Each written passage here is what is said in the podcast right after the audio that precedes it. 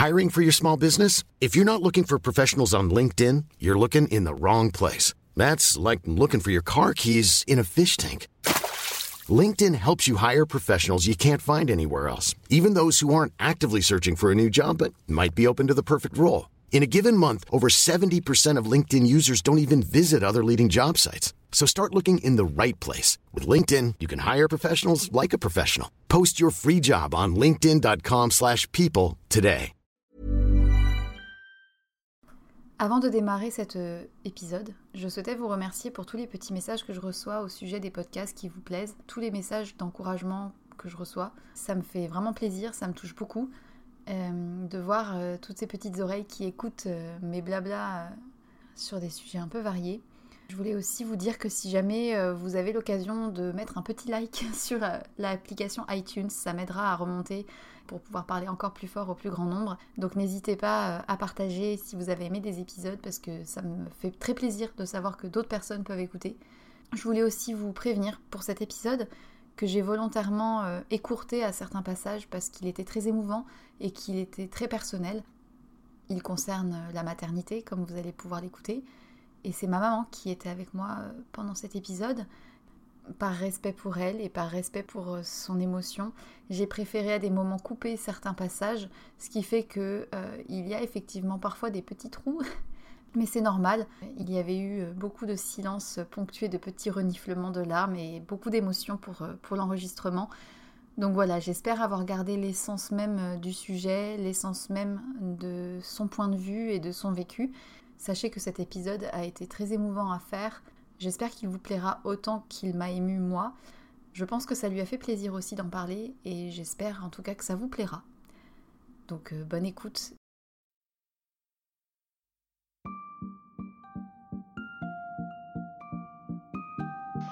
Bonjour et bienvenue dans Sois sage et parle fort, le podcast pour oser, se changer, ne plus se conformer, se cultiver, créer, rire, parfois pleurer, défendre nos opinions, débattre de sujets et anecdotes variés. Je suis Marie et j'ai décidé d'arrêter d'être trop sage et de parler fort de ce que j'ai envie, comme j'en ai envie, avec vous et pour nous. Depuis quelque temps, je m'interroge sur la question de la maternité. Être maman, est-ce que ça doit faire forcément partie de la vie d'une femme? Est-ce que pour être une femme accomplie, il faut avoir été une fois dans sa vie maman? Ou est-ce qu'on peut être une femme en refusant la maternité et en ayant presque peur de celle-ci, ou en tout cas en la rejetant? Il y a des femmes qui refusent d'avoir des enfants et qui ne comptent pas en avoir et qui se sentent totalement femmes et libérées par rapport à ça. D'autres qui veulent avoir des enfants mais préfèrent choisir l'adoption. C'est des choix. En tout cas, c'est forcément d'actualité, ça nous concerne tout un jour et tous, puisque nous sommes tous amenés à la question d'être parents. Et j'ai eu envie d'en parler avec une personne qui est le plus à même d'en parler, en tout cas avec moi, c'est ma maman, Sylvie, qui a gentiment accepté de participer et de nous donner son point de vue sur le fait d'être mère. Vous avez peut-être un avis différent. En tout cas, j'avais envie d'écouter ce que c'était d'être une mère. Parce que pour l'instant, je suis fille, je suis petite fille et je suis l'amie de future maman. J'ai que 24 ans, ma maman en a 60, elle est avec nous aujourd'hui. Bonjour Sylvie, bonjour maman, Bonjour ma chérie. comment tu vas? Bien. Et je suis une maman depuis euh, 24 ans. Et j'ai deux enfants. Pas décaché. Ah, pas à ma connaissance. Toi, l'aîné, 24 ans. Et Antonin, qui est arrivé 6 ans après. Il a donc 18 ans aujourd'hui. Tu as eu des enfants tard, on va Et dire. j'ai eu des enfants tard. Toi, je t'ai attendu et je t'ai mise au monde euh, à l'automne de mes 36 ans. Et j'ai mis au monde Antonin à l'automne de mes 42. Je fais partie d'une génération où on a commencé à avoir des enfants un tout petit peu plus tard qu'avant, où les filles faisaient des études. En tout cas, moi, j'ai eu la chance d'en faire. J'ai pris le temps de voyager, j'ai pris le temps de construire ma vie professionnelle. La priorité euh, était plus euh, celle-là. Tu savais qu'un jour tu serais mère? Ça a toujours été en moi. En ce qui me concerne, moi, je savais, je désirerais. Tu avais quelle image du fait d'être maman quand toi tu avais peut-être mon âge, 24 ans? À 24 ans, j'étais pas du tout là-dedans. J'étais en train de construire ma vie professionnelle. À l'époque, je voyageais. J'étais dans la construction de moi en tant que personne, femme, en tant qu'amoureuse. Et je ne projetais pas du tout des grossesses à ce moment-là. Tous les hommes que tu as eus, tu savais que c'était peut-être pas des pères probables. Ou tu t'es imaginé parfois, tiens, est-ce que c'est lui? Non, j'étais dans une mouvance et à cette époque-là, en tout cas sur les amours que j'ai rencontrés, je ne me positionnais pas en tant que future maman avec cet homme-là. C'est arrivé plus tard, une fois que ma vie professionnelle, ma vie personnelle était euh, déjà euh, bien inscrite, même si on apprend toute notre vie. L'horloge biologique fait qu'à un moment donné, on se dit il faut euh, avoir une rencontre. Et c'était, euh, ça a été rapide de tomber enceinte? Rapidement, oui. Tu l'as relativement. J'étais dans cette démarche-là. Donc automatiquement, je pense qu'instinctivement, les choses faisaient qu'on faisait en sorte d'avoir un enfant. Donc on savait que ça allait certainement arriver. J'ai eu une fausse couche un petit peu avant toi. Il y a un œuf qui s'est pas formé. C'est décevant, mais en même temps, euh, la fausse couche est arrivée tellement tôt dans la grossesse que j'avais pas eu le temps euh, de m'imprégner et de rêver et d'imaginer. Pour moi, c'était encore un œuf. Est-ce que, en tant que fille d'une maman qui ne t'a peut-être pas apporté ce que tu aurais pu espérer, est-ce que tu avais peur? Oui, bien sûr que ça a influencé. On met neuf mois pour donner la vie, rencontrer l'être que l'on peaufine. On ne le connaît pas. J'avais volontairement non désiré connaître le sexe de mon enfant. Euh, ça a été une émotion non connue encore jusque-là. C'est un truc incroyable. Ah oui, pour moi. Déjà, chez des personnes qui avaient eu des enfants, une distance, plus que d'autres femmes qui vivent la grossesse comme quelque chose de logique et d'une suite logique à des événements de vie et qui ont... Alors elles sont sûrement très émues et elles le vivent sûrement d'une manière exceptionnelle, mais comme si c'était moins prenant que d'autres chez qui ça paraît comme étant l'aboutissement. Je l'appellerai pas un aboutissement, mais certainement le révélateur d'émotions dont on ne connaît pas encore la Mm. puissance. Là, c'était vraiment une émotion très importante. Énorme. énorme.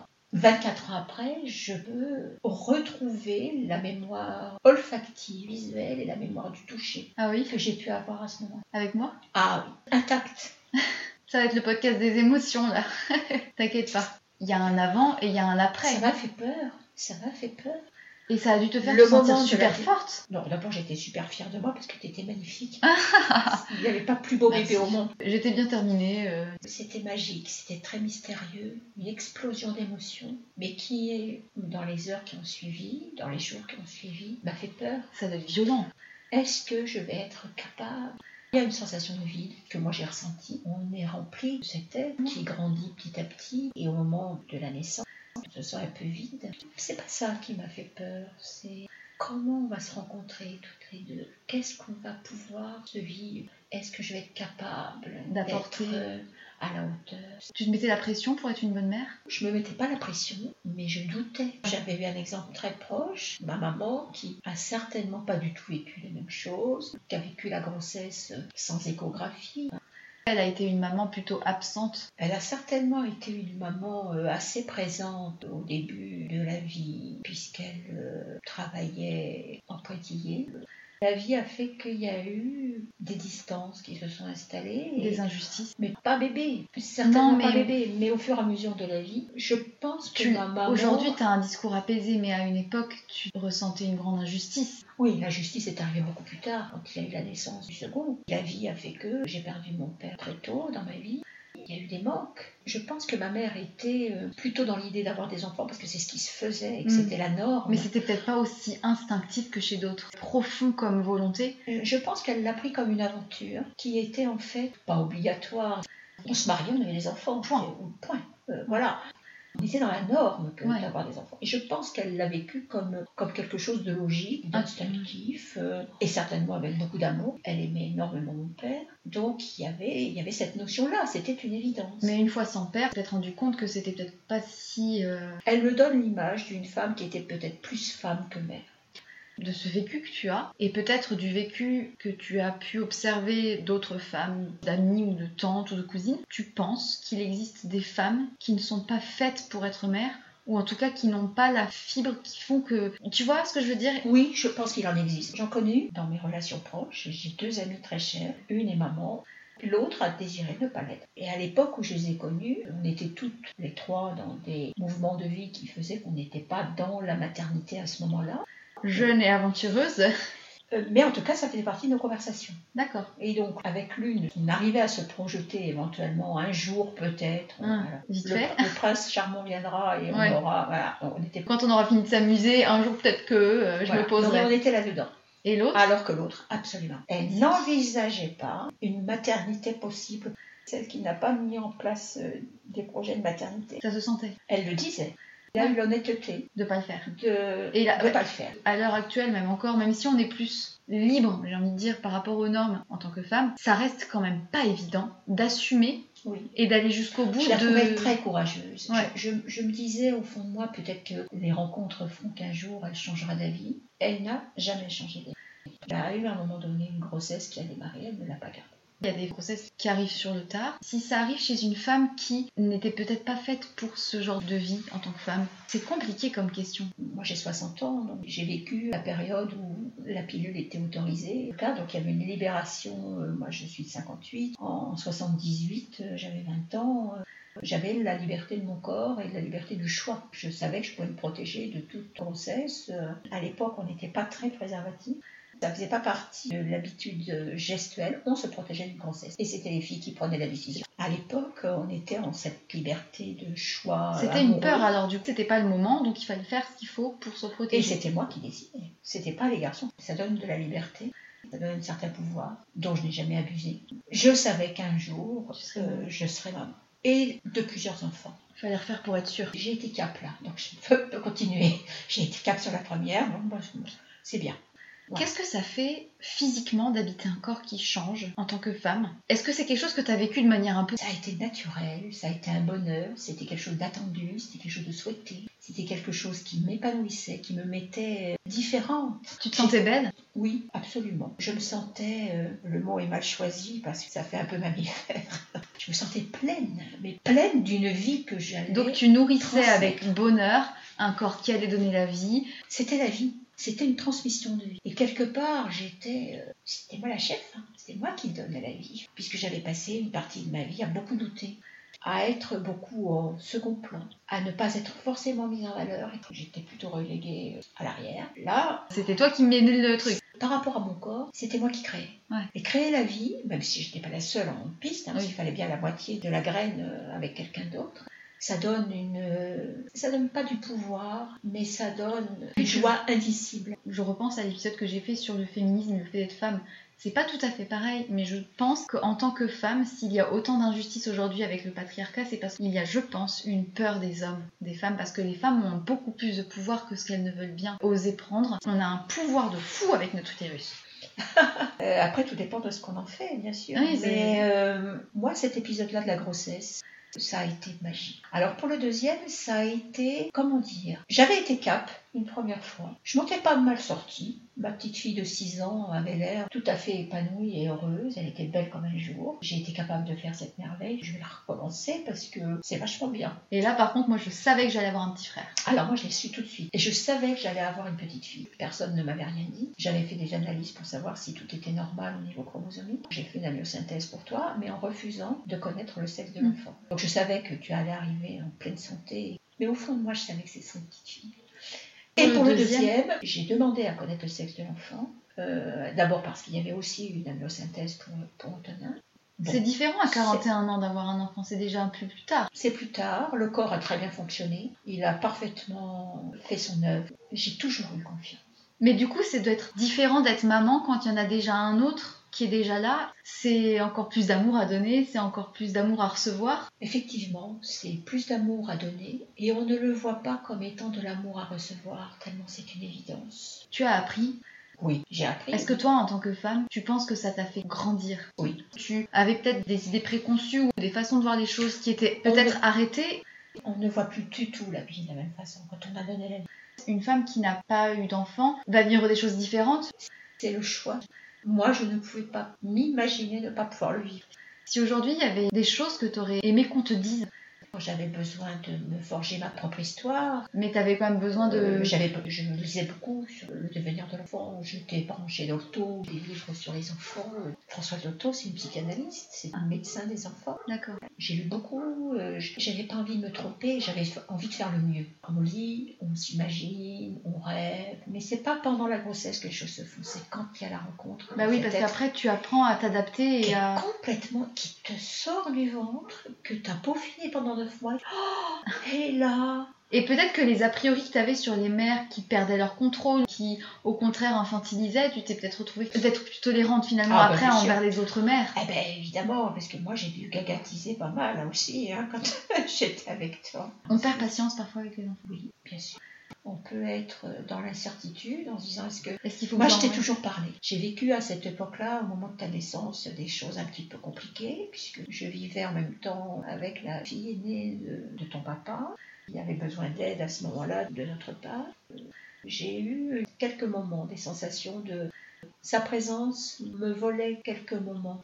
Mais même avec tout l'amour du monde qu'on peut porter pour son enfant, est-ce qu'il y a des moments où on doute de la réaction à adopter quand on est à bout Je vois des mamans qui ont eu des mois entiers où les bébés ne dorment pas, ne, ne crient, pleurent et qu'elles ne comprennent pas, qu'elles savent pas quelle attitude adopter. Et est-ce qu'il y a des moments de découragement où on se dit mais mince, qu'est-ce que je peux faire? Ou un enfant qui écoute pas, qui cherche les limites? On apprend à être euh, parent au fur et à mesure. Donc on qui tâtonne. Donc on a des doutes, on a des incertitudes. On essaie d'être instinctif. On ne peut pas intellectualiser. On est dans de l'affect. Et on est dans l'instinct euh, Oui, c'est de l'instinct finalement. primaire. Après, euh, bah, on tâtonne, on fait sûrement des erreurs. Je pense, tu vois, qu'il faut faire preuve aussi d'énormément de bienveillance envers soi-même en tant que mère. Avant d'être une maman, t'es une femme. Et tu as écouté sûrement mon podcast sur le fait d'être femme et que c'est compliqué d'être une femme. Et c'est pas plus évident en 2018 qu'en 80, c'est différent. On a beaucoup de poids qui pèsent sur nos épaules sur le fait d'être mère, d'être femme. On a beaucoup d'injonctions sociales qui nous sont mises sur les épaules. On a une vision très euh, peut-être euh, jeune et encore innocente de la vie de femme. À partir du moment où tu mets au monde un enfant, tu ne mets plus les priorités. Tu as reçu des injonctions sociales en tant que femme de devoir être une bonne mère ou de devoir euh, avoir une certaine tenue vis-à-vis de ton enfant parce que c'était toi la mère, c'est à toi de gérer ça. C'est souvent sur les mères que reposent les choses. On parlait à mon époque, et encore même moi, peu du rôle des papas. C'est toi qui as pris le congé maternité. Oui. Parce que la question ne se posait pas. Euh, La question ne se posait pas euh, de cette façon-là. Mais comme on travaillait ensemble, on t'a élevé ensemble. Mm, oui. Tu faisais partie de notre vie, on te faisait suivre partout. La question ne se posait pas. Mais on nous apprend très tôt à gérer beaucoup de choses en même temps. On reproche aussi parfois quand on fait des erreurs et ça revient sur la tête de la De la maman. mère. Bien sûr. Il y a des choses auxquelles tu penses L'éducation, l'apprentissage, euh, les, les- les docteurs. Vous avez pas fait ça, madame euh, Non, c'était pas souvent dit de cette façon-là. Et puis bon, comme j'étais soignante par euh, Mm. profession, je faisais pas partie d'une population qui ne savait pas. J'étais censée savoir. On ne sait pas les choses à l'avance. On, on sait la technique, on sait La théorie. certaines choses théoriques. Et le reste, on fonctionne au quotidien, On jour par jour. On apprend à, à prioriser. On n'est plus la même personne. Je t'avais entendu dire une fois que, à partir du moment où tu as été mère, plus jamais tu n'as passé une nuit de la même manière pour t'endormir. Comme si on restait toujours sur un qui-vive. Ça, c'était une anecdote que j'ai vécue auprès du pédiatre qui euh, préparait. euh, et ce pédiatre s'est adressé aux mamans de l'assistance. Moi, j'étais à ma deuxième grossesse. On était toutes euh, entre 15 jours et 3 semaines avant la naissance. Ah oui, c'était vraiment euh, C'était vraiment la fin de la fin. C'était des questions très ciblées sur l'enfant. Et quand est-ce qu'il va faire ses nuits Et quand est-ce qu'il va Mm. s'endormir Est-ce que je vais dormir que. Et le pédiatre à l'époque m'avait fait beaucoup rire parce qu'il avait dit Mais madame, profitez de vos dernières nuits de sommeil, là, aujourd'hui, ici et maintenant, dans les 15 jours, les 3 semaines qui viennent, dormez de tout votre souffle sur vos deux oreilles parce que vous ne dormirez plus jamais comme vous dormez maintenant. J'avais trouvé ça extraordinaire, de d'abord d'humilité, de simplicité et d'évidence. C'est vrai? Ce monsieur était papa de quatre enfants, donc je pense qu'il savait de quoi.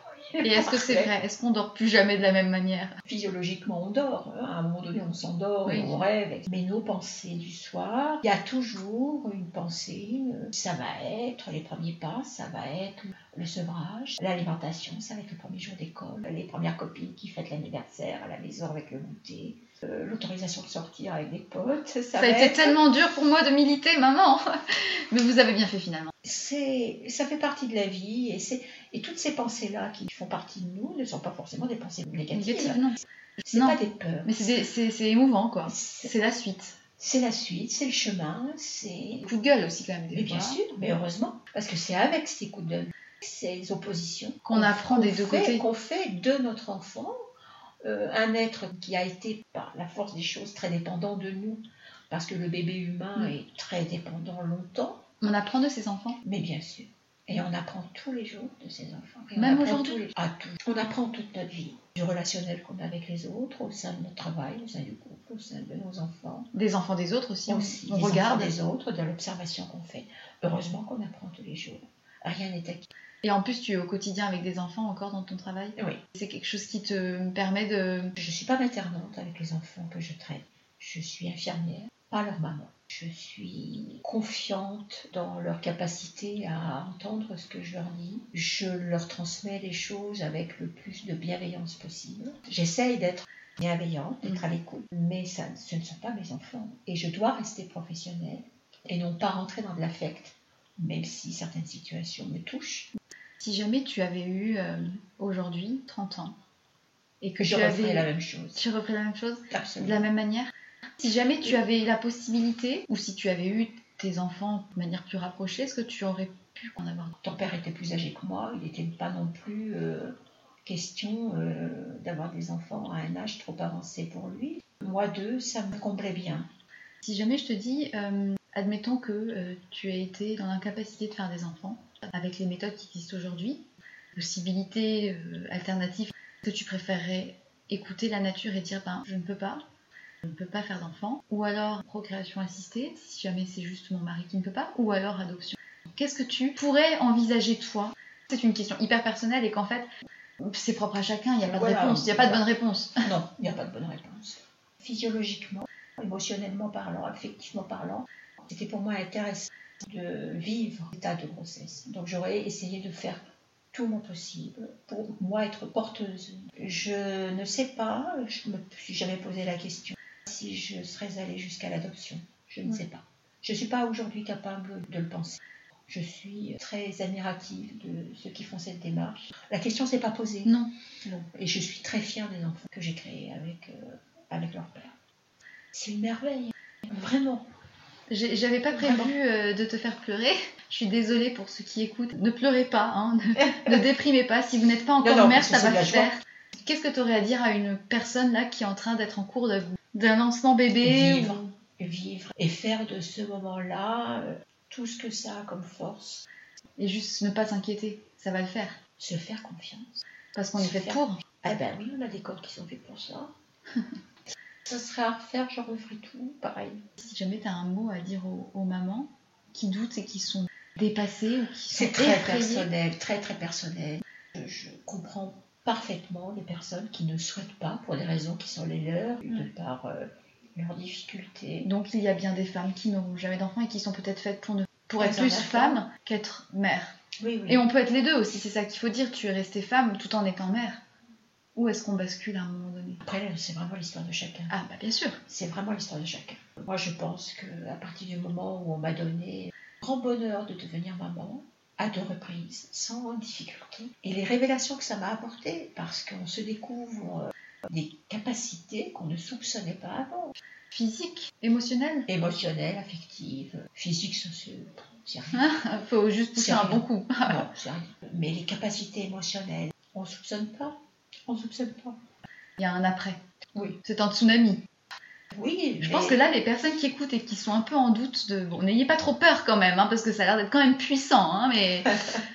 mais c'est, un- C'est-à-dire que j'y ai mis beaucoup de, beaucoup de revanche aussi. C'était une revanche sur l'enfance que tu as eue Ou c'était une revanche sur toutes les injustices? J'ai sûrement été injuste. J'ai pas été juste avec moi. Tu t'es offert ce cadeau aussi en devenant mère? Cadeau de la vie. Être maman, ça t'a peut-être permis de te devenir entière? Je sais pas si ça se calcule de cette façon-là. C'était une façon de dire je suis capable, comme des milliers de femmes qui mettent au monde tous les jours des enfants. Ça peut paraître tellement basique, tellement instinctif, tellement naturel, tellement évident. Pas tant que ça. De voir ce que deviennent mes enfants malgré les difficultés de caractère. Moi, je suis fière de ce qu'ils sont, de ce qu'ils sont devenus et je me dis que j'ai une petite part. Donc t'es fière de toi. Ça donne de la force.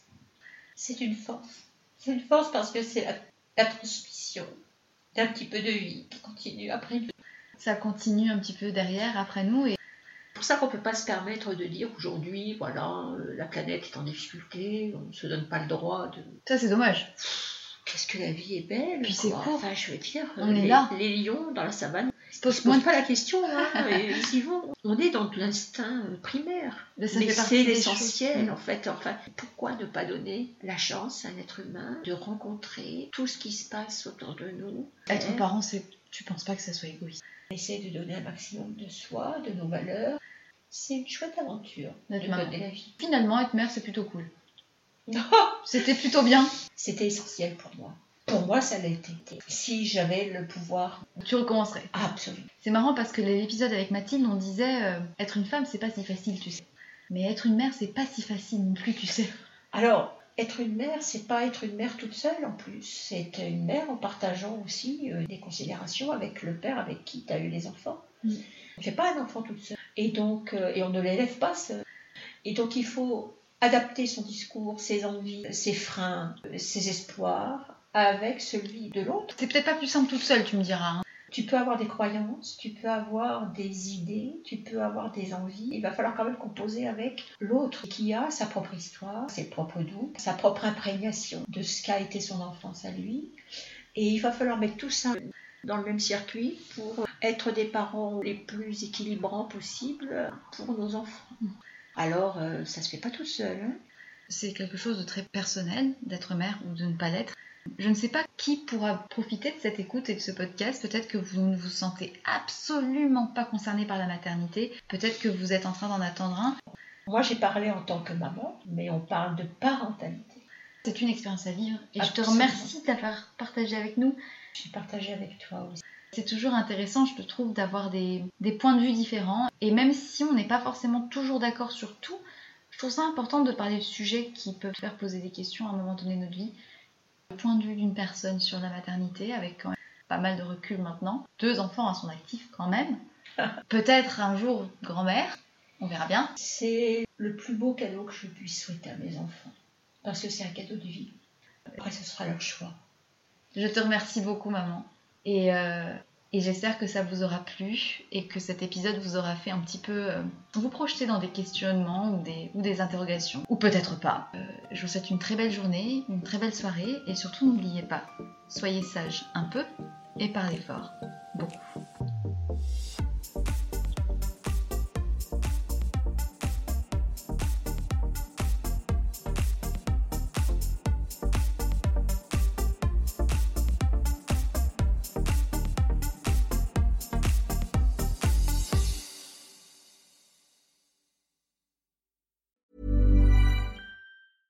Imagine the softest sheets you've ever felt. Now imagine them getting even softer over time. That's what you'll feel with Bowl and Branch's organic cotton sheets. In a recent customer survey, 96% replied that Bowl and Branch sheets get softer with every wash. Start getting your best night's sleep in these sheets that get softer and softer for years to come. Try their sheets with a 30-night guarantee. Plus, get 15% off your first order at bowlandbranch.com. Code BUTTERY. Exclusions apply. See site for details.